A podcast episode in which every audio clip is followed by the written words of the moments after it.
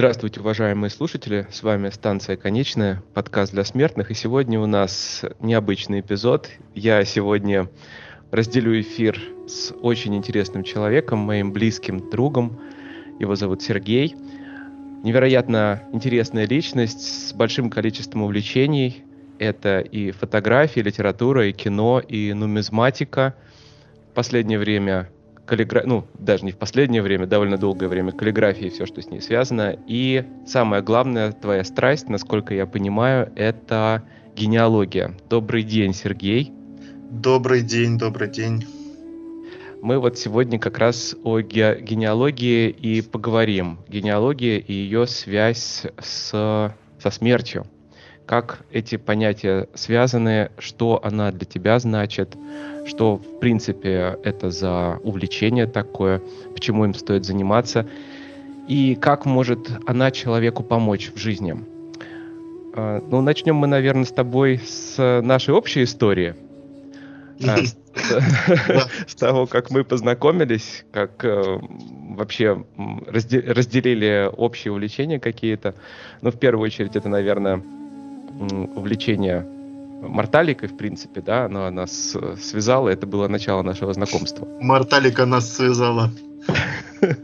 Тайную ночь стала. Да. А, когда это было? А, насколько я помню, мы с тобой познакомились а, в конце 2003 года. Чудеснейшее сообщество, равному которому, равному э, до сих пор Э, нет э, аналогичного. Называлось оно «Годы Ростова» на чудесном портале ростов.ру. Это вот. И там сформировалось, э, на удивление, до сих пор живое готическое сообщество Ростова-на-Дону и вообще одно из самых крупных э, готических сообществ, ныне живущих э, России, а на юге России это ну, факт неоспоримый. Угу. Вот. Познакомились мы там, тогда это было больше э, что-то нечто субкультурное, просто способ объединиться э, молодым людям по интересам, точно так же, как и существует э, множество других способов, других субкультур. Мы вот объединились вот так вот. И э, в марте 2004 года уже появ... ну, начали происходить э, первые э, встречи вот этих вот э, замечательных ребятишек в черном. И вот мы с тобой тобой в том числе устраивали свои рандеву частенько да. отбиваясь в стороночку, дабы поделиться, значит, э, вся, всякими мыслями. В основном я спрашивал, а ты отвечал по поводу литературы, э, музыки, потому что жажда познания тогда была прям неимоверная. С тех пор все у нас сложилось. и живем мы долго и счастливо. Мы когда с тобой тогда начали э, общаться и в рамках э, готического сообщества, мы проводили довольно много времени на кладбищах города. Э, ну, собственно, там проходили встречи, не только там, но там тоже проходили, организовывали встречи. И это проходило много где по городу, то есть в разных районах. Ты вообще, в принципе, когда открыл для себя вот этот интерес к посещению кладбищ? Потому что у меня, например, он был ну, довольно давно, еще до того, как вот я в эту субкультуру влился. А у тебя как это сложилось? У меня сложилось это немного ранее, наверное, в юности, когда мне было лет 14. Тогда э, я общался с ребятами, которые, ну, с- сейчас они называются не, не так замечательно, раньше они назывались неформалами. Вот. Э, и мы с ними уже тогда, наши встречи про происходили на братском кладбище Ростова-на-Дону. Вот, там были две укромные э, могилки за одной оградой.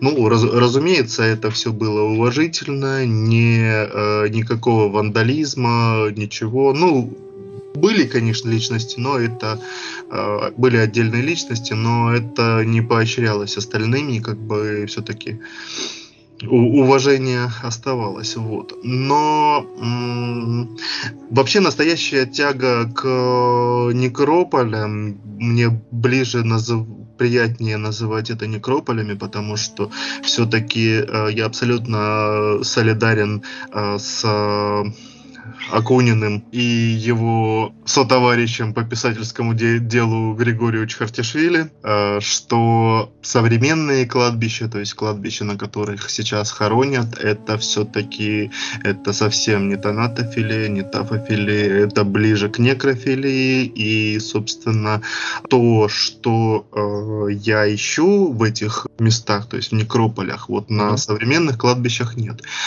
эта страсть все-таки э, полноценно у меня началась в 2006 году, когда я несколько месяцев э, жил в Москве и посетил Веденское кладбище. Веденское кладбище – это знаменитое кладбище 19-го, начала 20 века. Там много могил католических, много могил наших православных, но 19 века. Вот. И вот там был восторг много от чего. Э, от, э, в первую очередь, от скульптуры, от э, сочетания природы и сочетания того, как эти места слились в таком симбиозе с природой, вот мхи, всякие растения, огромные там столетние деревья, вот как это все сочеталось и все вместе это э, создало какую-то непередаваемую атмосферу из, э, ну, наверное, мы к этому чуть позже а, что, что, что там а, есть, я до сих пор не могу ответить, что есть на старых некрополях, что меня так привлекает. Есть вещи, которые я просто не могу назвать как как-то превратить в слова, но с другой стороны, я не думаю, что все требует притворения в слова. То есть есть вещи, которые остаются на уровне ощущений, и это тоже хорошо. Это прямо как Wittgenstein завещал. Моргенштерн? Есть... Да, он самый. Есть то, что нельзя высказать словами категорически. Скажи, пожалуйста, увлечение некрополями принципе, как-то тебя э, подтолкнуло к увлечению генеалогией? Вообще, эти понятия были для тебя как-то связаны? Являются ли они связанными сейчас для тебя? Что бы я делал без моего любимого психолога? Который мне объяснил, что на самом деле мое увлечение генеалогией это мой, так сказать, персональный некрополь. Я по простоте душевной э, эти понятия не связывал, было отдельно вот э, отдельно, значит, кладбище, вот, mm-hmm. отдельно мое увлечение. И был необходим толчок понимании, что на самом деле, ну я еще об этом расскажу, но вот, например, если мы э, приходим на кладбище, смотрим на надгробие, что написано? Фамилия, имя, ну, возможно, отчество, годы жизни, возможно, по форме э, надгробия это не часто, но такое бывает. Там, например, на Веденском кладбище есть э, винт самолета. Mm-hmm. Вот. То есть понятно, значит, что это летчик. Либо есть там мольберт с кистью. Понятно, что человек рису... Э, рисовал, писал. Mm-hmm. И в генеалогии точно так же. Мы, по сути, создаем э, из ничего создается гене... э, ну вот, родоведом создается надгробие человека. А, чаще всего максимум, что мы можем узнать о человеке, это годы его жизни, фамилия, имя, отчество, а, регион, в котором он проживал, возможно, занятия. Но тут довольно просто. А, раньше социальные страты трудно переходили, социальных лифтов было мало, поэтому целые династии двумя столетиями могли быть просто там, допустим, государственными крестьянами или казаками. Ну, да. Если хочешь, можем перейти к следующему вопросу. Это... Ну. Так, а про что еще раз был вопрос? Э, Некрополь и да, генеалогия? И генеалогия, да. Как они для тебя связаны? Со временем, когда ты начинаешь э, углубляться в тему своего рода, начинаешь смотреть там архивные документы, э, возникает э, древо из э, сотен людей, э, сотен людей уже ушедших э, не только из своей земной жизни, но в том числе ушедших из человеческой памяти. То есть, опять же, если это крестьяне, ну кто сейчас будет э, помнить о крестьянах, которые жили, допустим, э, на стыке 18 и 19 века? Это будут только энтузиасты помнить, вот вроде меня. А по сути, можно это метафорически представить как э, такой аккуратненький, аккуратненькие склепики, надгробья. Mm-hmm. Вот, аккуратненький ряд надгробий такое персональное кладбище, которое э, существует только э, в воображении, но тем не менее, вот это были действительно живые люди, и это их след. Да, и за каждым из них история большая-большая, отдельная. Скажи, пожалуйста, а как ты вообще решил заниматься генеалогией? Что послужило толчком для тебя? Тут все настолько прозаично, что мне даже неловко об этом говорить. Какое-то время назад, ну, допустим, лет 10, были в интернете зачатки, ну, в Рунете были зачатки э, генеалогических э, сайтов, на которых можно было там распределить, там, вот я, вот мама, папа, дядя Петя, тетя Мотя, вот э, распределить, и до, до сих пор эти сайты неведомые шлют мне э, оповещение о том, что через там два дня у вашей бабушки был бы день рождения. Эти сайты так популярности не получили и чудом каким-то они существуют. Вот. А в 2021 году, вот э, был э, в 2020 году вместе с карантином был тренд, наблюдался такой на изучение, обучение людей э, инвестициям. Uh-huh. Вот. Э, по крайней мере, многие из знакомых э, людей э, этим увлекались. Вот, Нечего делать. Ну да, собственно.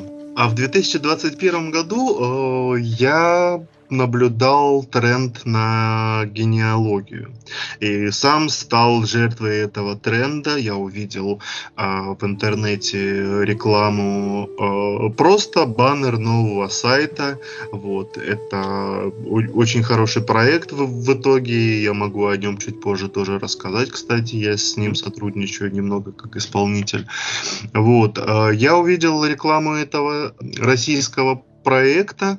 А, вот, э, я на него зашел, начал строить генеалогическое древо. Но очень быстро я понял, что на тот момент этот проект был еще несовершенен. Я перешел на международный э, сайт и на нем уже начал строить полноценное полноценное древо, но все началось, все началось просто с контекстной рекламы, которая была, в общем-то, не контекстная, но мне пришлась очень даже в пору, и вот из одной искорки, из рекламы э, пошло вот это всеобъемлющее э, увлечение. Как мне иногда высвечивается баннер «Скажи Богу да» или что-то там такое, очень связанное с Богом, и это выглядит совершенно необычно вот в контексте рекламных баннеров интернета. Вдруг «Скажи Богу да» матрасы, автомобили. Скажи богу, да. Скажи, пожалуйста, а вообще сложно начать вот эм, новичку, который не понимает, как это работает, с чего, собственно, можно начать? Как начинал я? Угу. Я, естественно, сначала у меня был синдром неофита. Я хватал вообще отовсюду, откуда можно, всю информацию, как, как, какую можно, по сайтам, по форумам. Поняв, что итогом получается очень малое количество информации, то есть времени тратится много, а по факту не очень. Вы, выхлоп очень слабый. Я купил одну книгу такого довольно э, типа брошюры, страничек 150 по тому, как со составить историю семьи. И должен сказать, что э, вот такого рода книги, какие бы они э, не были простенькие, бестолковые, но они дают очень серьезный толчок вперед а среди них э, есть и книги очень толковые на самом деле. Ну, есть простые, есть прям классные. Вот хочу порекомендовать, не знаю, воспримется ли это как, как реклама. Есть такая замечательная книга, а, а, называется «История тебя». Книга она есть свободные продажи на маркетплейсах. Кстати, должен сказать, что я покупал ее в электронном виде, вот, и там она замечательно издана, очень красивые иллюстрации, вот. И когда я захотел ее за заиметь в бумажном виде, я посмотрел на нее и понял, что это гораздо хуже, нежели электронная версия, там так себе качество печати, что очень меня расстроило, но это так, оф топ. В итоге эта книга, вот первая это брошюрка и вторая книга, о которой я говорю, они мне дали толчок э, понимания а, того, что надо делать. Ну, в первую очередь, это, конечно, просто берешь, а, выбираешь какую-нибудь платформу, на которой ты строишь генеалогическое древо, смотришь там, впечатал себя, печатал там своих деток, ежели они в наличии.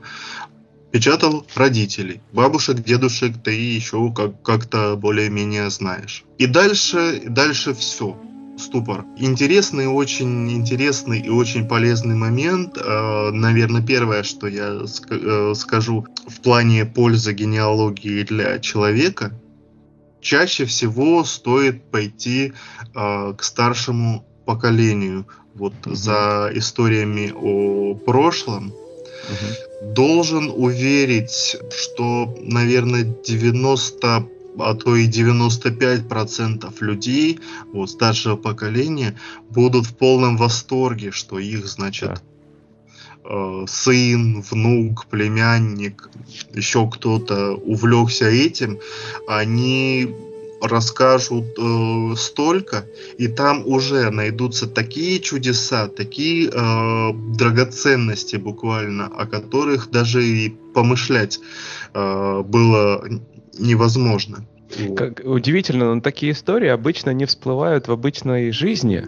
Когда ты просто сидишь за столом, разговариваешь, там что-то обсуждаешь, какие-то каждодневные проблемы. Там. Вот такой откровенный разговор именно предметный, когда ты задаешь конкретные вопросы, наталкивает их на действительно удивительные истории. Я тут тебя полностью поддерживаю. У меня был подобный опыт, когда ты меня укусил, и я пошел по своему старшему поколению общаться с ними и узнал действительно много интересного об истории своей семьи. Так это еще и про- просто приятно. Ну, все идет своим чередом, э, жизнь идет по стандартным каким-то э, канонам, и в любом случае э, люди уже пожилые, они чувствуют себя какими-то более одинокими, и им просто безумно приятно внимание к их истории, к истории их родителей. Это очень, это очень сближает, просто сближает. Это просто очень создание какого-то семейного тепла, которое невозможно, ну, вернее, очень сложно э, сформировать просто на пустом месте. А это очень хороший толчок, очень хороший. Да. Беседа со старшим поколением, которое может помочь начать э, в изысканиях. Что следует делать дальше? Вообще, вот в, таку, в такого рода литературе там все написано. Ясно. Хорошо, все, а, тогда, тогда нет, так нет, и Я, я с удовольствием э, расскажу. Угу. Э, вот тот тренд, о котором я говорил, э, тренд на генеалогию, он сейчас совпал э, с нашей современной российской волной патриотизма. Как бы кто к этому не относился, но это однозначно хорошие моменты. Вот для генеалогии это замечательно. В том плане, что, например, после беседы с отцом я узнал, что его дед, отец его матери. В 1941 году ушел э, на фронт, по-моему, 23 июня. И дальше э, информация такая, что ему э, мама говорила, что его отправили куда-то на Дальний Восток, и больше его никто никогда не видел. И вот этот вот тренд, патриотический этот э, тренд, допустим, вылился в регулярное пополнение потрясающего сайта «Память народа». И вот, например, я узнал, что вот этот мой, получается, прадед действительно ушел. Откуда ушел? Понятно было, что это не, было, не была та деревня, где он жил, а это был райцентр, и оттуда он уехал, действительно изначально его планировали перевести на Дальний Восток. Он состоял в команде, которая двигалась э, на Дальний Восток, но в итоге его в Центральную Россию, значит, и он где-то, насколько я помню, на территории э, Белгородской области уже спустя несколько месяцев погиб там находится братская могила, вот, э, есть табличка с именем, то есть он получил ранение, несколько дней провел в госпитале с ранением, это, по-моему, было тяжелейшее ранение головы, и, ну, к сожалению, он э, не выжил, и его там похоронили. То есть с 1941 года никто не знал, где вот этот человек, как закончился его земной путь. И это ну, можно отнести в разряд моих э, заслуг, что земной путь этого человека был восстановлен благодаря мо- моему поиску. Я, разумеется, поделился и этой информацией и со своим отцом, и с его братом. Вот. Это было важно, так сказать, э, среди павших героев войны, наших родных на, нашей семьи, вот появился вот появилась вот такая вот информация. Да, если бы ты этого не сделал, этого бы не сделал никто. Ну, собственно, да. А, еще одна история была про, про то, что у отца то есть у моего дедушки, отца моего папы, сам дедушка не служил, он был инвалид по слуху. И, кстати, опять же, он был инвалид по слуху, он остался в родной деревне в Брянской области, и его э, угнали в Голландию, насколько я помню. Вот, он был остарбайтером, тоже очень интересный момент, очень интересное, страшное, но интересное историческое явление вот эти вот люди, угнанные в Европу, как они там жили, как с ними обращались, есть литература по этому поводу. Э, есть и конкретно его история, э, которая, собственно, жестковато для того, что, для того, чтобы ее сильно рассказывать вслух, но тем не менее. Вот. Получается, у э, моего деда было четверо братьев. Так уж получилось, что этих людей имена вот дедушка как-то не рассказал, ну, в общем, имена их не, не запомнили. Опять же, благодаря сайту «Память э, народа» э, нашелся, допустим, один из братьев, Порфирий Егорович, что интересно, сначала, вот в прошлом году, позапрошлом году, я знал просто, что Порфирий Егорович 22 июня, жил он тогда в Ленинграде, в Мос... Э, пошел в московский э, в военкомат Мос... московского района и обычным э, рядовым ушел на фронт, в 43 году погиб.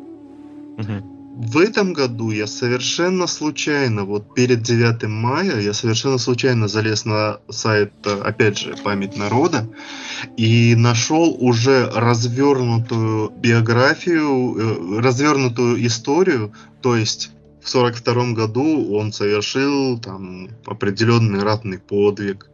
Uh, у него была медаль за мужество, в открытый доступ выложили сканы документа о награждении. Еще интересный момент, там, где э, анкета награждаемого, э, анкета человека, подлежащему награждению, там указано, что он кандидат в члены партии. Этот э, момент, в принципе, может показаться малозначительным, но у нас сохранились э, очень, у нас сохранилось очень большое в определенных архивах сохранилось большое количество информации, анкетных данных э, членов партии и кандидатов в члены партии, и они ждут, эта информация ждет момента, когда вот энтузиасты, поисковики запросят эту информацию.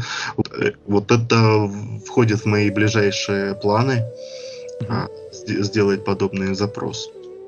А вообще много таких э, спящих архивов, когда, ну, как, как бы страны уже нет, нет органов власти, которые собирали такую документацию, но вдруг внезапно оказывается, что можно пользоваться такими источниками.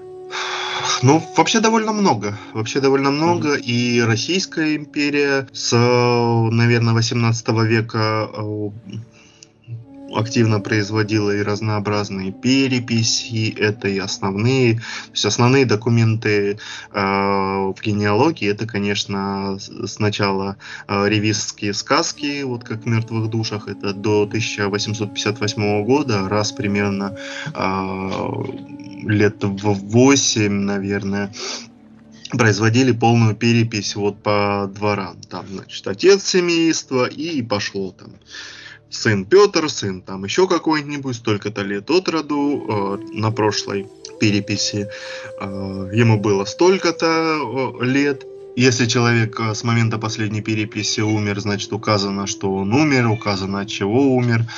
Вот. Потом это стали метрические книги. Вот это основные, конечно, основные источники информации.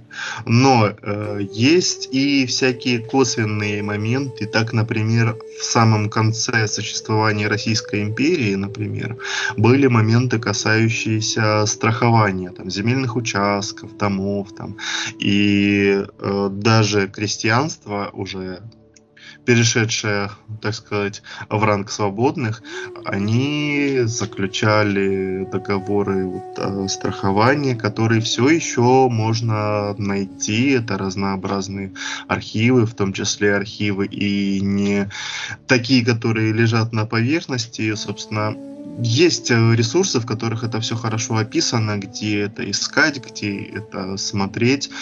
И таких источников очень много. По советскому Ко- времени... Косвенные свидетельства такие. Да, да, да. По советскому времени их еще больше. Угу. Или еще вот интересный момент, кстати говоря, вот э, я рассказывал про проект, э, с которым я работаю, familia.org, он называется, замечательный наш российский э, сайт, он очень семимильными шагами развивается. Например, там выкладываются оцифровки, то есть специально садятся люди, сканируют все, и потом вручную каждая фамилия, каждый каждое слово э, распро- распознается. Сейчас у них идет очень активная работа над оцифровкой списков э, осужденных. Раньше не было возможности получить информацию, допустим, если кого-то поймали за совершение какого-то преступления, вот, возможности не было. Э, позвонить, написать, отправить телеграмму, далеко не везде были такие. Была связь, вот э, были печатные книги, где, значит, писалось Иванов Иван Иванович, уроженец такой-то губернии, такой-то такого-то уезда, такой-то волости, совершил преступление там, по такой-то статье, получил такой-то срок, и ежегодно выпускалось вот сколько таких вот нашкодивших товарищей, столько и книг там бывало. Там, например, 1903 год я смотрел седьмой том, а там в каждом томе там, ну, тысяч по 80 человек. То есть ты представляешь масштабы. Uh-huh. Вот тогда это были просто списки осужденных. А сейчас если иметь вот эти списки просто в электронном виде, ты набираешь своего предка и неожиданно узнаешь, что, допустим, в 1903 году ему было 17 лет, то есть путем простой арифметики можно узнать э, его возраст, что он уроженец такого, такого-то места. Замечательная информация. Что этот э, человек в таком-то месте, то есть не обязательно в том, где он родился, совершил преступление, значит, он зачем-то там был. Так. И, собственно, сама статья показывала характер преступления, но это, в принципе, э, со временем история сглаживает морально-этическую оценку много чего, но сейчас не поймешь, из-за чего человек там сделал тот или иной проступок. Ну, ты просто знаешь, что был вот такой вот человек, что он, например, однажды украл лошадь. Может, покататься он просто хотел. Ну, кто его, кто его знает. А этот человек там, допустим, твой прадед. Вот. Mm-hmm. Так и складывается так и складывается история семьи, вот по, по крупице.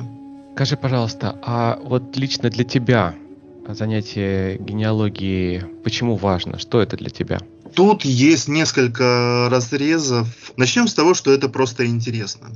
Вот mm-hmm. генеалогия это такое увлечение, э, можно сказать, детективного э, плана, персональное расследование, когда ты как что-то среднее между сыщиком и ученым. Ты с нуля составляешь биографию человека, составляешь его досье. Сначала ты просто знаешь, знаешь просто имя, потом сталкиваешься с какими-то архивными документами, и это уже ты знаешь его сословие. Потом э, углубляешься и Получается очень интересно, особенно если это касается человека из 20 века.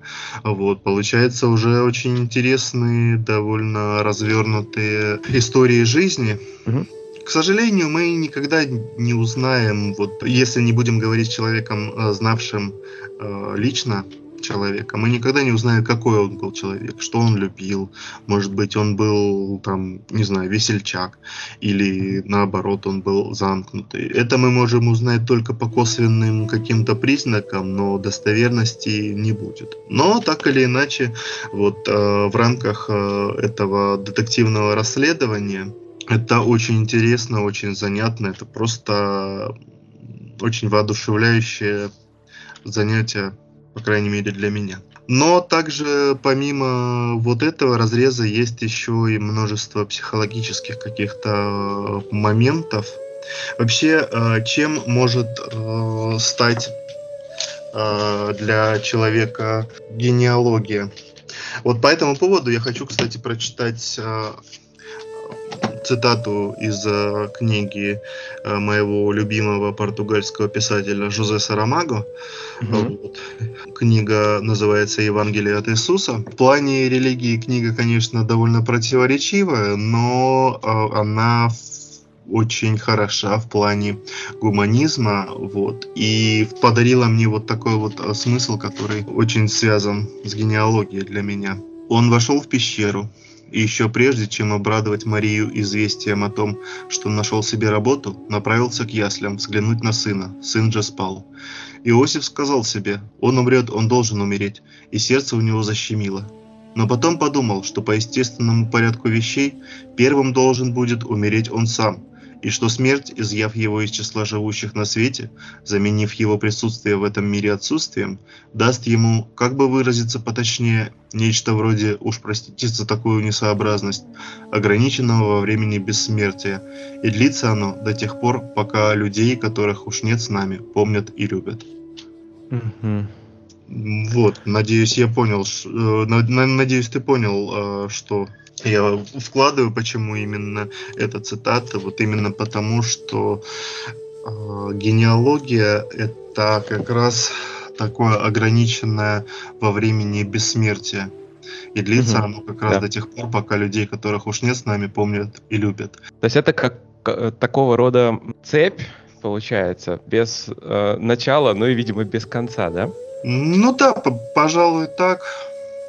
В этом плане еще очень интересно, так уж совпало, что э, в не самый э, простой в психологическом плане период э, моей жизни ко мне пришла генеалогия. Тогда для меня были очень актуальные моменты э, какого-то одиночества, ощущения себя э, отрешенным, ощущения себя каким-то выкинутым из жизни. Генеалогия дает совершенно внезапно такое ощущение, что ты, ну, выражаясь метафорически, как э, листочек дерева.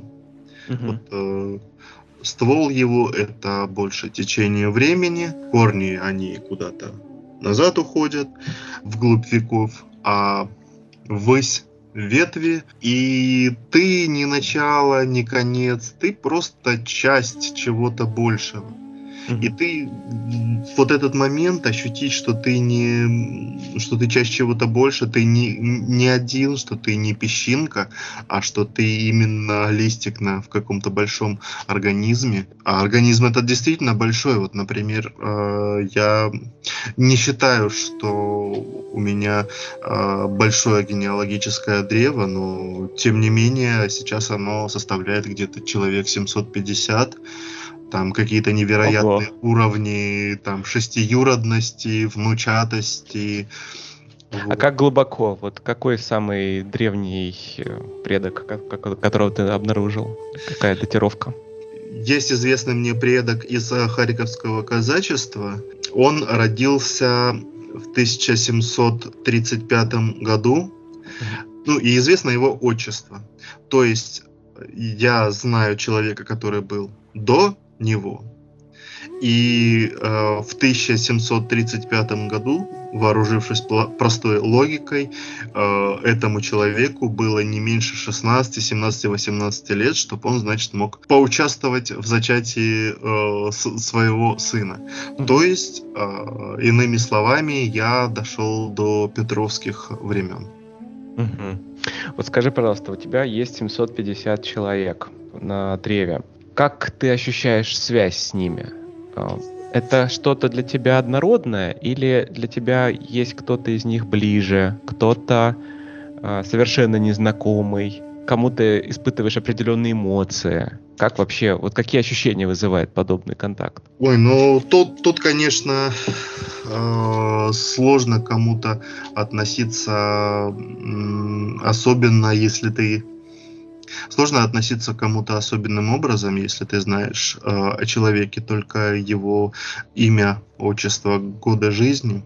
Угу. Конечно, больше приязни э, вызывают люди, о которых ты знаешь довольно много. Это, естественно, родители, которые э, со временем, вот когда ты начинаешь общаться, начинаешь их спрашивать, они рассказывают и свои истории, и истории эти бывают порой настолько великолепны, настолько яркие, что ты поневоле удивляешься, как так вышло, что ты не знал э, таких вещей об этих удивительных, как оказывается, людях. Да.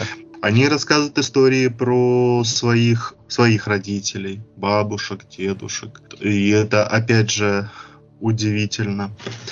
А бывает так, что м, узнается какие-то узнаются вещи совершенно случайно. Так, например, я знал э, имя своего, получается, прапрадеда. Э, это, опять же, выходец из казачьей семьи, угу. Харьковская губерния. Вот про него я знал, что он был долгожителем, он э, жил чуть больше ста лет. Я знал, что он был очень плодовитым дяденькой, у него было порядка там, по-моему, 14 детей. Вот. И больше я о нем ничего не знал, была фотография. Фотография бородатого дедушки, вот, это все, что я мог узнать. Но э, благодаря интернету я нашел информацию о том, что у него, допустим, один сын э, был э, репрессирован, отбывал наказание в системе исправительных лагерей ГУЛАГа в Карельской ССР, значит, в 1938 году его расстреляли. Сначала я узнал только это. Обратился к маме, рассказал, говорю, вот такую вот информацию нашел. Она в ответ сказала, что, ой, а у меня же есть его фотография. И это было, это был вообще какой-то нереальный восторг. А, на фотографии на меня глядел а, лихой казак с закрученными усами, с двумя георгиевскими крестами. Зная его фамилию, э, я нашел справочники Патрикеева, нашел за что давали эти кресты.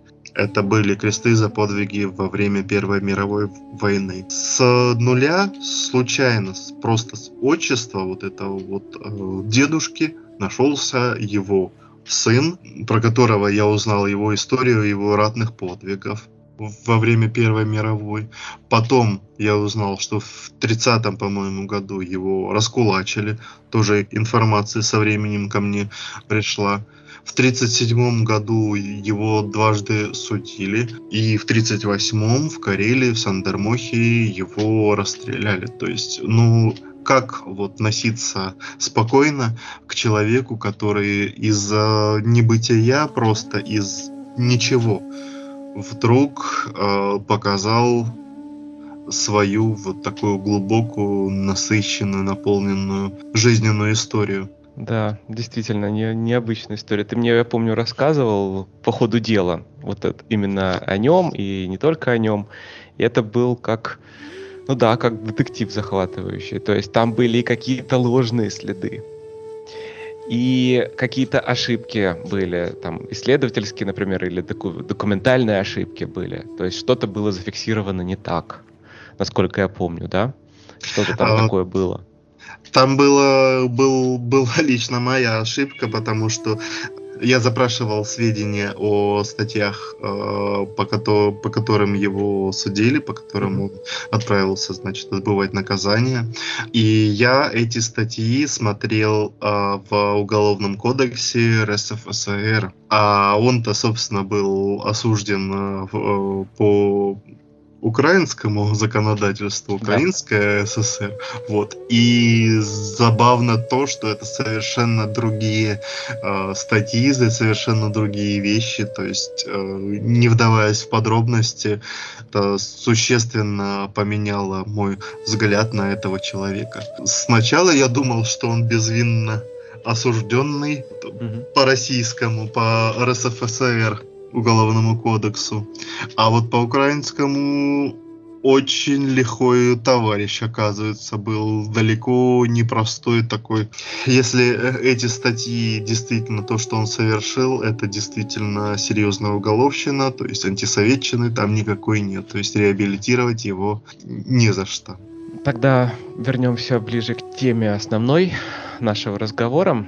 Э, скажи, пожалуйста, как меняется твое отношение к смерти близких и твоей собственной смерти после такого исследовательского опыта, когда ты постоянно соприкасаешься с областью смерти? Ну, по-другому это не скажешь. Это в основном это давно ушедшие люди.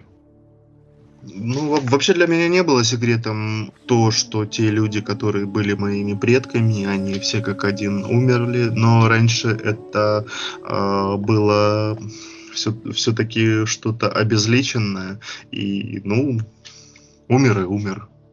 Угу. Чего хотеть-то? вот, как, как, как говорится. Вот. А сейчас это уже конкретные люди, и э, ну, с одной стороны, мне, конечно, очень э, жаль, что даже те люди, которых э, я лично не знал, но они жили, они являлись частью истории, истории и России, и мира в целом. Mm-hmm. Вот. А с другой стороны, это очень полезное видение э, себя как э, звена какой-то цепи или листочка на дереве, что не ты первый, не ты последний, что эти люди э, жили, они mm-hmm. умерли. Это нормально. Mm-hmm. Что так оно бывает, так оно получается. Разумеется, разумеется, это не обесценивает сам факт смерти, но ну, хотя бы дает возможность с ней каким-то образом примириться, хотя бы на каком-то из уровней. То есть это своего рода может быть э, терапией при страхе смерти, например, при опасениях человека. Да, возможно, Почему бы и нет, но это вопрос, конечно, персональный, и вот кому-то поможет, кому-то не поможет. Я делаю определенные исследования.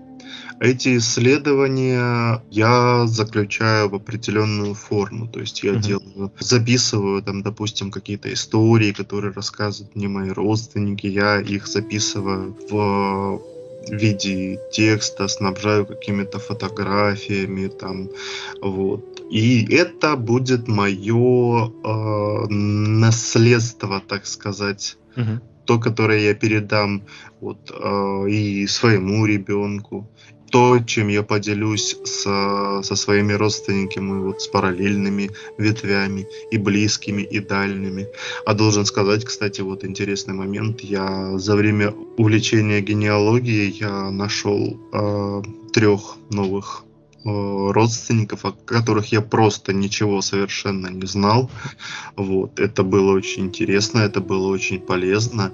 А, двое из этих а, людей мне очень помогли в моем поиске. Одна девушка там из Краснодарского края оказалась вообще энтузиастом генеалогии. Она просто мне в одночасье вывалила огромное количество архивных документов, до которых я просто не мог добраться. Вот, кстати, у меня вопрос в связи с этим скажи, пожалуйста, а, люди, которые, ну, я знаю это, ты мне много рассказывал, а вот люди посторонние, которые не когда не занимались этим подобным трудом, а, наверное, слабо себе представляют это. Ну, для них это, скорее всего, какая-то архивная работа, прежде всего, да? Какие-то изыскания документальные. А как это выглядит по-настоящему изнутри? Что это вообще такое? Да так на самом деле, так на самом деле и выглядит. Да. Когда миновал э, момент общения с родственниками, вот, э, зачастую это так и выглядит, что там, либо ты каким-то образом находишь электронные базы данных с разными сканами разных исторических документов, и ты их э, сидишь, методично изучаешь. Вот был момент, когда вот ты помнишь, мы, мы с тобой на отдыхе сидели, наслаждались морским бризом, и я перерывал метрики за по-моему, середину 19 века. Да, да. Вот. Это большая работа, э, работа не самая простая, потому что э, в основном это все, все эти документы там 19 века, допустим, 18 писались вручную. В 18 веке можно встретить скоропись, которая вообще непонятно на каком языке написана. Тем не менее, это что-то среднее между старославянским и современным языком. Вот. Это большая работа из э, просто базами данных. Вот есть разные сайты, есть сторожил нашего Рунета сайт vgd.ru, а, всероссийское генеалогическое древо благодаря которому я, собственно, очень-очень много хорошей информации и двух родственников нашел. Вот. Это э, высматривание каких-то исторических моментов. Вот, кстати, хочу отметить, э, что э, генеалогия еще может стать э, толчком к изучению истории и смежных генеалогии дисциплин. Это может О, я быть... хотел, я хотел об этом спросить, да-да, продолжай. Угу. Вот, это может быть э, что, что угодно, в том числе, вот там, допустим, есть фотография, вот как, как например, фотография вот этого вот дяденьки репрессированного, про которого mm-hmm. я рассказывал. Сначала первое, что бросается в глаза, там, казачья папаха. Так, ага, значит, это что-то какое-то южное mm-hmm. подразделение, то есть там была вот такая форма одежды. Георгиевские кресты я тогда не знал, что Георгиевские кресты вот не, невозможно было иметь, допустим, два креста четвертой степени. То есть ты получал крест четвертой степени, следующий уже будет третьей степени. И если у тебя, допустим, два креста на груди висит на фотографии, ну вот, если ты видишь человека а, с двумя крестами, то значит это кресты четвертой и третьей степени. Другого не дано. Угу. То есть кругозор э, расширяется буквально по экспоненте здесь. Здесь задействовано много чего. Очень э, много чего, mm общаешься с, с людьми, потом я вот выкладывал эту фотографию на форуме, говорю, товарищи, помогите, пожалуйста, идентифицировать, атрибутировать, что это за форма. И они мне насыпали, вот, они мне рассказали, как на, на духу, значит, это, скорее всего, такой-то полк, но вот, э, скорее всего, ваш предок был франт и нарушитель воинского устава, потому что околыши-то у него белые, а это же, скорее всего, полевая форма, потому что, потому что, вот по таким-то признакам, и, скорее всего, он нарушитель устава для фотографии, значит, пришил эти белые околыши. Но я могу это представить, учитывая, что я немножечко знаю его дальнейшую биографию, я могу представить, что он был человеком лихим, и очень интересно. Но тем не менее это очень, очень показательно. Да и вообще в целом история неожиданно раскрывается в пересечении личных судеб предков и конкретно каких-то исторических э, событий. Я вернусь все-таки к началу этого вопроса. И спросил я, что еще, из чего состоит работа э, исследователя в генеалогии. А полевые исследования тебе как-то приходилось совершать? Да, э, ну, должен признаться, конечно, не очень много пока что, но полевые исследования, ну, к полевым исследованиям, наверное, можно еще отнести и, допустим, раб, работу выезды в какие-то архивы, в том числе и иногородние, это тоже угу. к этому относится. Я думаю, да. Так, например, э, я вот был в Брянской области, я немного провел времени в Брянском областном архиве, вот. Но также вот в прошлом году, например, я выезжал, опять же, ну вот, в Брян... был в Брянской области, я ходил по кладбищу, искал... Э, то есть я приехал в то поселение, откуда произошел, произошла одна из веток э, моего рода. И я ходил по кладбищу, я искал однофамильцев, искал людей, которых знал и которых не знал. Должен сказать, что из знакомых, знакомых по моим исследованиям, mm-hmm. я не нашел никого, но тем не менее нашел много родственников. Потом я нашел э, их место в генеалогическом древе, то есть э, совершенно новые, опять же, люди просто по надгробиям нашлись, и это оказались э, какие-нибудь пятиюродные, внучатые, там, но тем не менее, это все-таки мои родственники. А что вот ощущаешь, когда ты в незнакомом городе, на незнакомом кладбище вдруг встречаешь свою родню, ты знаешь, что здесь лежат твои предки? Ну, должен сказать, это очень, очень сложно сказать, э, это ощущение я сам себе придумываю, или оно на самом деле такое и есть. Вот. Но что-то чувствуется. Чувствуется как какое-то внимание, какой-то интерес, может быть, э, какое-то любопытство. Честно говоря, я когда приехал вот на это кладбище, это поселка, я Зашел на него справа, слева, впереди могилы. Куда идти, в какую сторону, что делать. И я вот человек такой ироничный, вот, решил позвать по фамилии. Вот, говорю, отзовитесь. Поворачиваю голову, и первая моя находка вот мгновенно, от, мгновенно отозвалась. Я, конечно, особого никакого значения этому не придаю, ну, ну вот, вот, вот так вот э, получилось. И в итоге я нашел, наверное, человек 40 своих э, родственников, которых э, не знал. Часть из них удачно вписались в мое древо, часть из них еще предстоит вписать. Но вот эти люди, эти люди нашлись. Интересно, у меня был похожий опыт. Давно, правда, я приезжал на свою родину.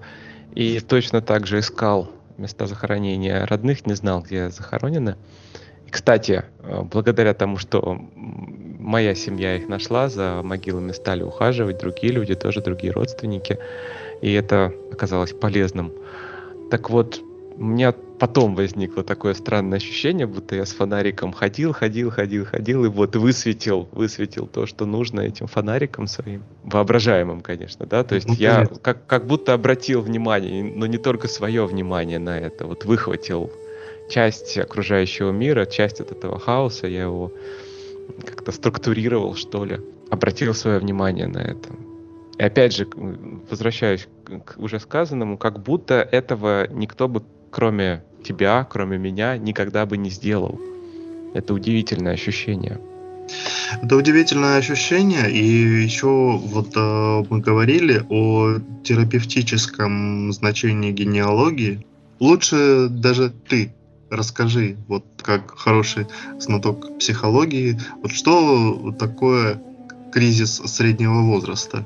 Я правильно понимаю, что один из моментов кризиса среднего возраста, когда человек понимает, что ага, он за прошедшую твою жизнь не так уж много чего э, сделал, он не, не так уж крут, а такой же, как значит, сотни, тысячи людей вокруг него. Я правильно понимаю? Помимо всего прочего. Но это еще и кризис цели. И в этот момент очень интересный э, механизм запускается, когда человек ищет эту цель. Ради чего дальше ему нужно и можно существовать. Как мне кажется, твое увлечение — это одна из таких целей. Она появилась в твоей жизни совершенно не случайно. Безусловно. Э, безусловно. Просто если задавать э, себе такой вопрос, кто я такой? Думаешь, да, вроде ну, там, работаю, ну, там, семья, дети, ну, все, все как у всех. Но благодаря генеалогии, может быть, это звучит несколько высокопарно, может быть, это звучит несколько так надуманно, но по сути, гене... Э, человек, который увлекается генеалогией, это такой хранитель рода как ни громко это звучит, ну, действительно, кто еще знает про сотни этих э, людей, кто, к, кому еще, кому еще это интересно? И вот э, в этой цепочке из ты чувствовал себя никем, mm-hmm. а в итоге э, стал, например, хранителем рода, это уже далеко не немало это уже серьезный статус. Более того, забавно, вот э, я говорил, что вначале я когда чем-то начинаю увлекаться, у меня возникает такой синдром неофита когда я очень хочу делиться со всеми окружающими своим увлечением, э, так рассказать, что, мол, ребята, посмотрите, как это классно, посмотрите, как это интересно, вот, ну, делиться своим восторгом, вот есть во мне такое э, ребяческое желание э, поделиться, вот, и должен сказать, вот, мои наблюдения такие, что никто не, не сказал, Серег, а ты какой-то фигней занимаешься, нет, люди начинают внимательно слушать, потом они начинают делиться, что вот, а у нас был там про. То есть люди э, вспоминают какие-то свои истории, люди относятся к тебе с уважением, потому, потому что все-таки, как я в итоге понял, э,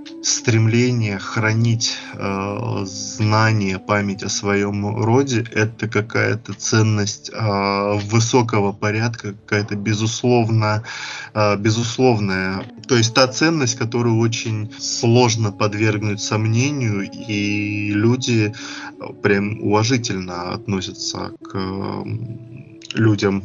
Вот и в каждой семье есть такая история, да. ну я много, по крайней мере, сталкивался, что вот есть там какой-нибудь легендарный дядя Саша, он твой четырехюродный там брат, а вот он тоже изучает, вот он в 80-х годах брал фотографии, тоже изучал род, тоже изучал семью там, э, и этот человек становился легендарным, у меня он тоже был такой человек в семье. Я его даже нашел, мы сейчас прекрасно общаемся. Это замечательный, удивительно э, интеллигентный э, человек, несмотря на то, что он простой сельский житель. Это действительно очень интеллигентный, очень интересный человек. Я чувствую, что здесь есть какая-то проблема соприкосновения поколений.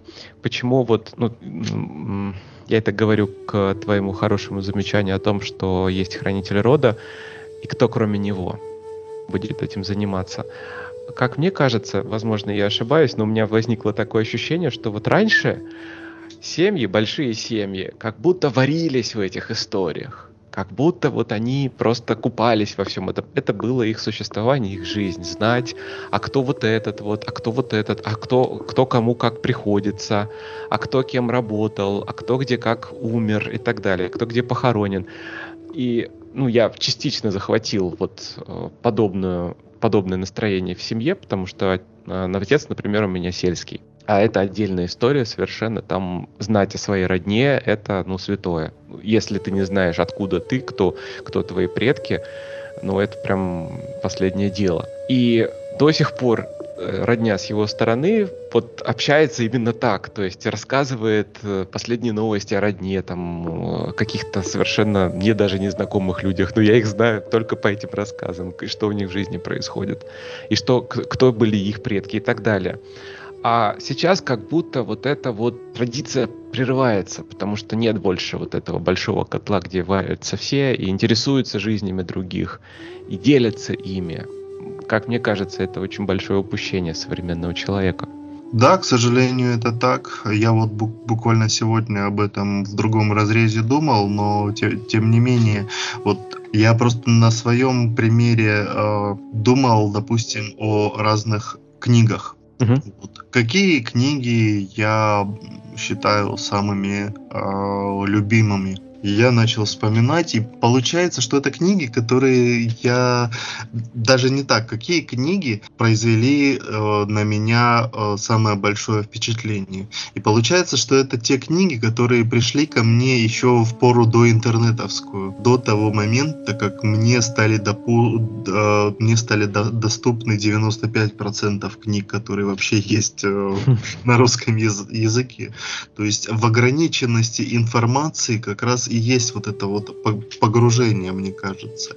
И такое огромное количество информации вокруг нас просто рассеивает э, взгляд, крадет наше внимание и распределяет его между вещами действительно важными и вещами абсолютно бесполезными. Тогда вот люди предыдущих поколений по э, старые привычки, по как, как, какой-то традиционности, они более э, привержены вот интересу вот к такой информации. Должен сказать, что я далеко не сразу. Я вот буквально, снач... ну вот как начал увлекаться генеалогией, только тогда я понял, что у меня есть вкус именно к этим историям, к этой информации. А там же хранятся такие богатства, есть, допустим, стопка старых фотографий семейных. И раньше, когда я был маленький, когда в подростковом возрасте, ну, это были какие-то непонятные мне люди, ну и что, я-то тут при чем?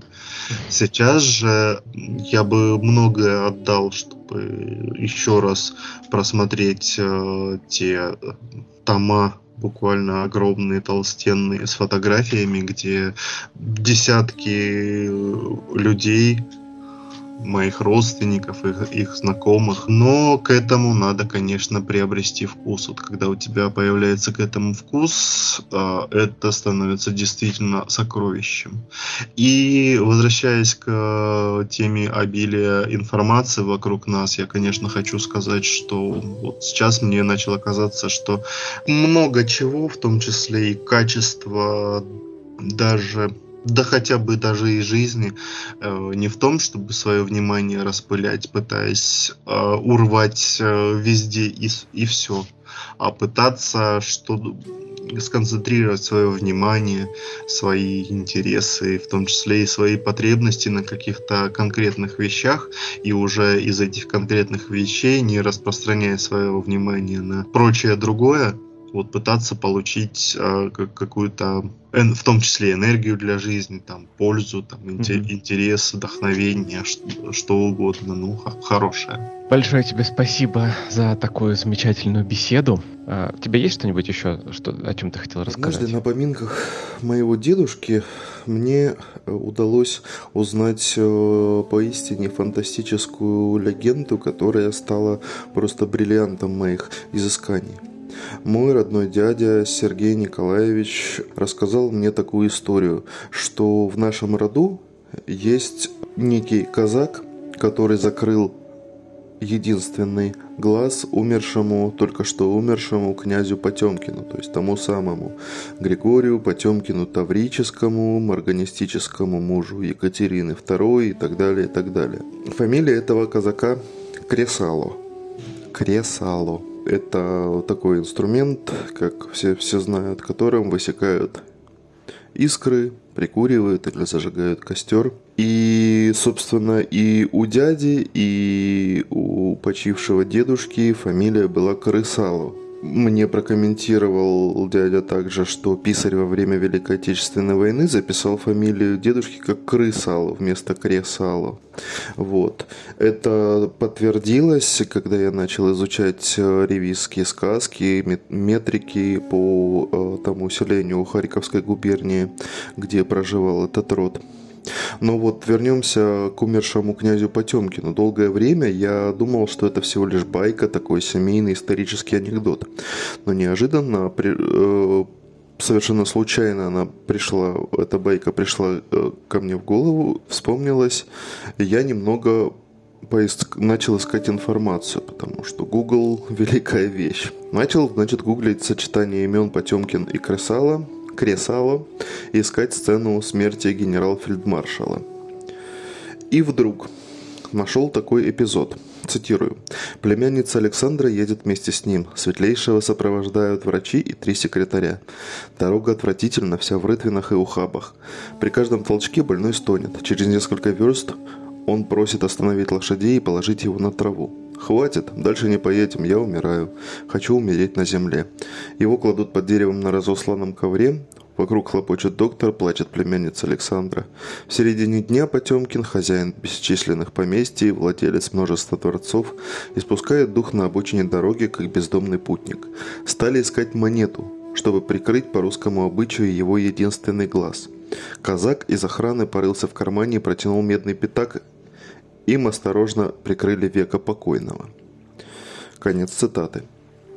Э, разумеется, это было по эффекту подобно разорвавшейся бомбе, потому что одно дело рассказ не очень трезвого родственника, а другое дело воспоминания, хоть и из художественной, но тем не менее литературы. Начал искать дальше. Опять цитирую.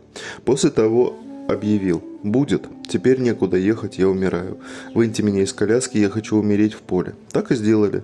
Расстелили ковер, принесли кожаную подушку, уложили князя Григория Потемкина Таврического на свежем воздухе под открытым небом. Светлейший стонал, глубоко вздыхал. Затем вдруг протянулся. Окружающие знали о его болезни, но никому из присутствующих не приходило на ум, что смерть подступает к князю. Только один казак из сопровождения сообразил, что Григорий Александрович отходит. Сказал, что надо на глаза закрыть. Все тотчас начали искать золотые империалы по карманам. Все тот же казак отыскал медный пятак, им глаза и закрыли. Вот, это тоже отрывок из художественной литературы, и опять же он подтверждает вот эту вот историю. Практически сойдя с ума от восторга, я начал гуглить дальше. Тут вам, ко мне в руки попала книга «Белая церковь». Э, молдавского писателя Иона Друце. Цитирую. Светлейший лежал, запрокив голову, и своим единственным, теперь тоже незрячим оком все еще углядывался в бесконечность звездного неба. Кресало, волю обстоятельств, ставший свидетелем нелегкого прощания тела с духом, подошел к покойнику, положил его голову на подушку, сказав при этом, положив его голову на подушку, сказав при этом, «Нужна монета, чтобы глаз прикрыть, пока века не остыло». Они выехали из Яс в такой поспешности, что трудно поверить, что ни у кого не оказалось при себе золотой монеты. Скали, стали искать хотя бы серебро или медь. Ничего, ни копейки ни у кого. И тогда молодой пастух, подойдя, протянул свою деньгу. Казак взял ее, прикрыл на начавшее уже остывать века, и скромный пятак, потерянный кем-то на обочине дороги и найденный молдавскими пастухами, лег на единственный глаз богатейшего и могущественнейшего из сильных мира сего. Просто мигдроп, казак Кресала, все по семейной легенде. Я тут же заказал у букиниста вот эту книгу, через пару дней ее получила. Казалось, что Казак Крисала – это второстепенный персонаж книги, довольно часто в ней появляющийся. То есть все, все правда. А главное, совпадают факты. Мои предки – это служивые, проживали они в местечке Каменка Купянского уезда. А, тогда это было расквартирование а, казачьего изюмского полка, так называемое слобожанское казачество. В списках подпомощников этого полка подпомощники – это ну, так, такая должность у казаков. Вот в списках подпомощников за 1759 год значится два кресала. Скорее всего, эти люди упомянуты и в ревизской сказке «Каменки» э, за конец 18 века, то есть когда происходит вот в 1892, насколько я помню, происходит смерть э, Григория Потемкина. И казаки у смертного одра Потемкина изображены не только в литературе, но на гравюрах, на рисунках. Есть у Тараса Шевченко такой, такой набросок. А, дальше моя цель – это, конечно же, а, нахождение документальных свидетельств, но, к сожалению, вот с ними трудновато. Я пытался направить запрос в Российский государственный архив древних актов, а, попросить у них списки а, свиты Потемкина, но это надо точечно кому-то прямо искать, искать, искать, и не факт, что это найдется. Так что это остается неподтвержденным, но с одной стороны. А с другой стороны, ну, собственно, Ион Друце откуда-то же брал эту информацию, почему именно Кресала. И еще тот факт, что эта же сцена подтверждается э, в двух других источников, а источников это, этих даже больше, эти, эти казаки, там, которые были в свите Потемкина, все это неоднократно подтверждается. Есть еще один момент такой довольно-таки довольно-таки детективный, конспирологический. А, дело в том, что э, я вот сейчас на память э, не, про, не скажу даты смерти Потемкина, но дело в том, что Потемкин умер в Молдавии на территории нынешней Молдавии. Оттуда где-то трое суток скакать до Слобожанщины, до вот этой вот Харьковской губернии, до этого местечка Каменка. И спустя дней пять после смерти э, Потемкина э, есть некий 60-летний казачий подпомощник Кресала, который умирает в Каменке. А в книге Иона Друце как раз он и описывается как э, человек такой солидный, с возраст, э, ну, возрастной, то есть это э, мужчина уже практически старик, но все еще живой, бодрый. И вот э, как раз мужчина такого возраста через несколько дней после смерти Потемкина приезжает в родное, в родное местечко и, собственно, умирает. Казалось бы, это, ну, умер и умер, как говорится. Но учитывая, что существует довольно распространенная, довольно хорошо изученная, но не подтвержденная теория о потравлении Григория Потемкина, тут начинается самое интересное. Сразу э, всплывает в голове происки врагов, вражеских или даже дружеских спецслужб, что его могли отравить, а значит казака Кресала убили через э, несколько дней, а, когда он приехал домой, инсценировав такую естественную смерть. Ну, разумеется, это я не отношусь к этому всерьез, но э, этот вариант выглядит довольно интересным. Большое тебе спасибо за такой прекрасный разговор. Мы поговорили, раскрыли многие моменты, которые меня интересовали, которые ты хотел рассказать. Очень здорово. Еще раз спасибо, Сергей. Да, тебе спасибо. большое спасибо. Спасибо, пожалуйста. что позвал. Всегда пожалуйста. Дорогие слушатели, на этом все. Мы едем дальше. Помните, жизнь прекрасна.